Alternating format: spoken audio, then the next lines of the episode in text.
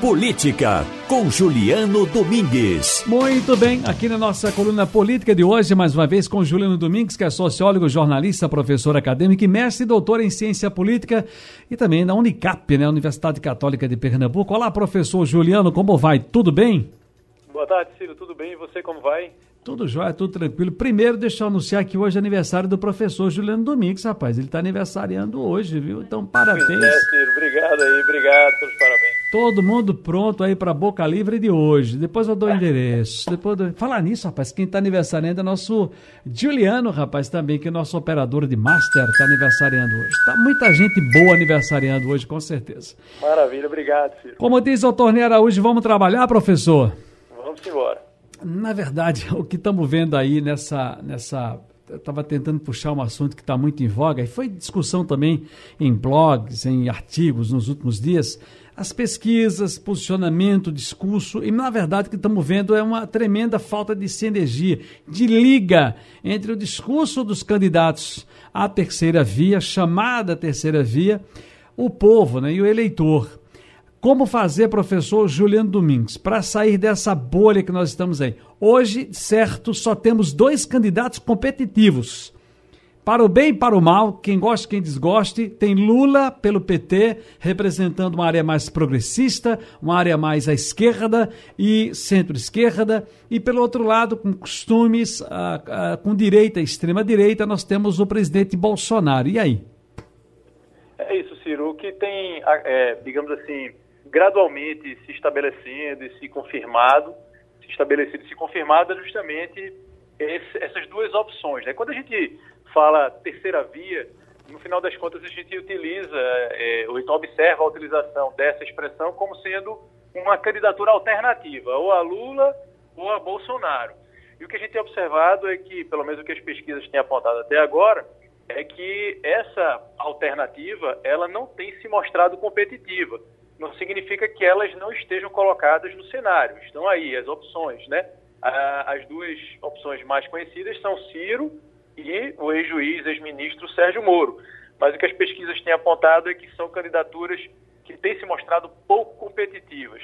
Quando a gente pensa, Ciro, quais seriam os motivos né, é, pelos quais essas candidaturas elas acabam não decolando, ou pelo menos até o momento não demonstraram esse potencial, é importante a gente ressaltar aquilo que passa pela cabeça do eleitor, aquilo que as pesquisas têm apontado que seria o que quer o eleitor.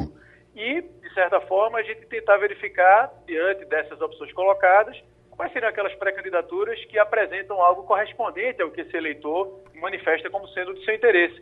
O que se observa, Ciro, é, é que é, aquelas, aquelas pautas que normalmente aparecem destacadas pelo eleitor como sendo é, a sua necessidade, elas encontram pouca aderência, pouca aderência nos discursos dessas, é, dessa terceira via, digamos assim. Daí você dizer essa, essa discrepância né, entre aquilo que o eleitor quer e aquilo que essas candidaturas, na verdade, acabam representando.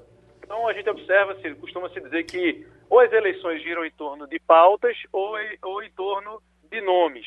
O que a gente observa nessa eleição de 2022 é quase como um híbrido perfeito, digamos assim, porque há é, se colocando de maneira muito forte e intensa não somente a pauta, a discussão sobre fome, miséria, a necessidade de se gerar emprego e, ao mesmo tempo, nomes. E os dois nomes de maior destaque, como você bem é, ressaltou, são do atual presidente, Jair Bolsonaro, por motivos óbvios, ele é o atual presidente, normalmente aquele que ocupa o cargo, ele é candidato natural à reeleição, e o ex-presidente Lula, que é, se, se tornou, em função dos últimos acontecimentos, é, é, elegível. Então a gente observa aí um cenário para 2022 que gira em torno não somente de pautas, que são pautas muito intensas, mas também de dois nomes muito intensos. Os outros nomes tendem a ser é, coadjuvantes, Ciro deve girar em torno justamente dos dois nomes, como você citou, e das pautas relacionadas à geração de emprego, combate à fome e à miséria. Tá, falamos aí em pautas, né? E eu vou linkar isso com discurso, se o senhor me permite, com discurso. Né? E, e para falar em discurso, professor, a gente tem que imaginar o seguinte: o que é que vai prevalecer? As pesquisas. Eu vou repetir, gente, eu citei lá atrás, o professor começou muito bem, até me ajuda nisso. Deixa eu trazer para vocês um esclarecimento. Quando a gente diz que só tem, até então, dois candidatos competitivos, Lula e Bolsonaro, é o que o número tá, é, é que as pesquisas mostram. Não é o meu desejo, não é do professor, não é de ninguém aqui. E quem foi pesquisado já disse lá a sua vontade. É o que a gente está lendo agora. Isso pode mudar da água para o vinho. Ô professor, quem é que falava antigamente que, não sei se era Magalhães Pinto, ex-governador de Minas Gerais, que dizia que política é como, como nuvem, né? Tá aqui, quando você olha, tá acolá e muda a cada instante. Assim podem ser essas coisas das pesquisas. E aí a gente vem para essa coisa do discurso, também baseado em pesquisa. O que deve prevalecer na eleição vindoura? Anticorrupção ou economia ou costumes? O que é que deve prevalecer? Pelos números das pesquisas aí, a anticorrupção está bem longe, hein, professor? Isso, Ciro. O que, o que a gente observa né, nas, nas pesquisas que têm sido divulgadas é que a, o tema da corrupção ele é mencionado pelo eleitor. Normalmente ele historicamente ele aparece, né? É um tema que preocupa o eleitorado.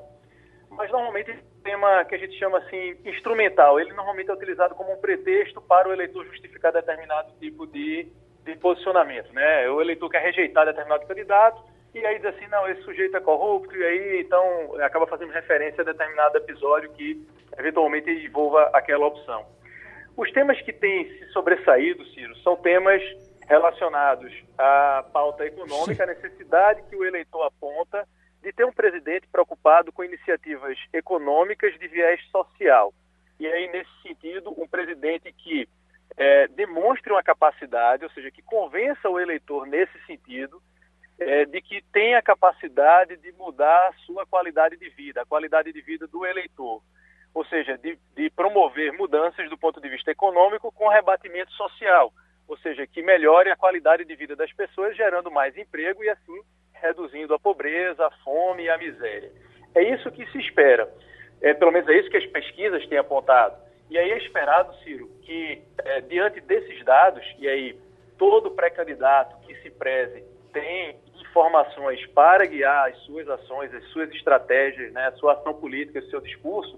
Então, os estrategistas de campanha, diante desses números, eles tendem a adequar o discurso, a postura do seu pré-candidato, de tal modo a conseguir chegar nesse eleitor. E essa parcela, Ciro, é a parcela mais significativa do eleitorado. É como você bem disse, quer dizer, as pesquisas apontam dois candidatos mais competitivos. São candidatos que conseguem é, preservar uma parcela importante do eleitorado. Mas tem uma parcela, Ciro, muito significativa, que é a parcela que acaba decidindo as eleições. É aquela parcela mais volúvel do eleitorado, uma parcela mais numerosa que tanto pode ir para um lado quanto pode ir para o outro, a depender da percepção que essa parcela tem dessas opções, da capacidade que essas opções têm de resolver o seu problema. O que o eleitor quer é que aquele indivíduo ou, ou, ou aquela candidata resolva seu problema. Uhum. E aí, aquele, aquela opção que conseguir convencer o eleitor disso tende a capturar, conquistar a percepção do eleitor, e aí é meio caminho andado para o eleitor votar nele.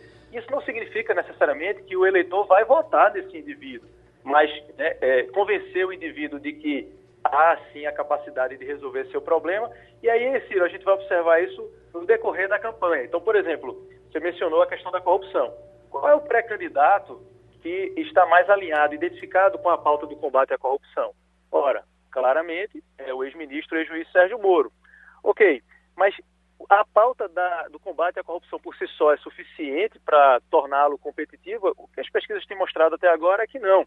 E aí a gente observar, Ciro, gradualmente, muito provavelmente que vai acontecer isso, é o ex-juiz e ex-ministro Sérgio Moro aderindo a um discurso de combate à miséria, combate à pobreza, ou seja, para assim ampliar o seu leque de eleitores. A mesma coisa a gente vai observar é, em relação ao presidente Jair Bolsonaro. Na própria mensagem de Natal, a gente já verificou isso, um discurso, a presença da da primeira-dama e um discurso mais nesse sentido, né, do, em relação aos mais vulneráveis. Já o ex-presidente Lula, Ciro, ele é, a, acaba desfrutando de uma posição mais confortável nesse sentido, porque a sua origem, a sua história, a sua atuação política já está identificada e alinhada com essa pauta. E aí, não por acaso, ele acaba aparecendo como o candidato mais competitivo, o favorito né, nas pesquisas até agora. Mas é sempre bom ressaltar, Ciro, que há uma parcela muito significativa do eleitorado que ainda não decidiu seu voto que deixa para decidir mais em cima da hora. E aí é essa parcela que vai ser né, fortemente disputada pelos candidatos. Juliano Domingues é sociólogo, jornalista, professor acadêmico e mestre e doutor em ciência política, aniversariante do dia. A gente só se fala ano que vem, viu, doutor? Isso, Ciro, tudo de bom para você, para todo mundo que acompanha a gente. Eu queria aproveitar agora no final de ano e, e mandar aqui né, as minhas considerações para todos que nos acompanham. Eu sei que quem está nos acompanhando agora é um ouvinte assíduo, seu Augusto. Então eu queria mandar um abraço para ele e, em nome dele, agradecer a todo mundo que nos acompanha, Ciro. Agradecer a você e dizer que no ano que vem estamos juntos. Bom final de ano para todo mundo, muita paz, harmonia e até 2022. Para todos nós, muito obrigado. Também um grande abraço, feliz ano novo para o nosso querido Juliano Domingues, sempre colaborando conosco aqui no Balanço de Notícias.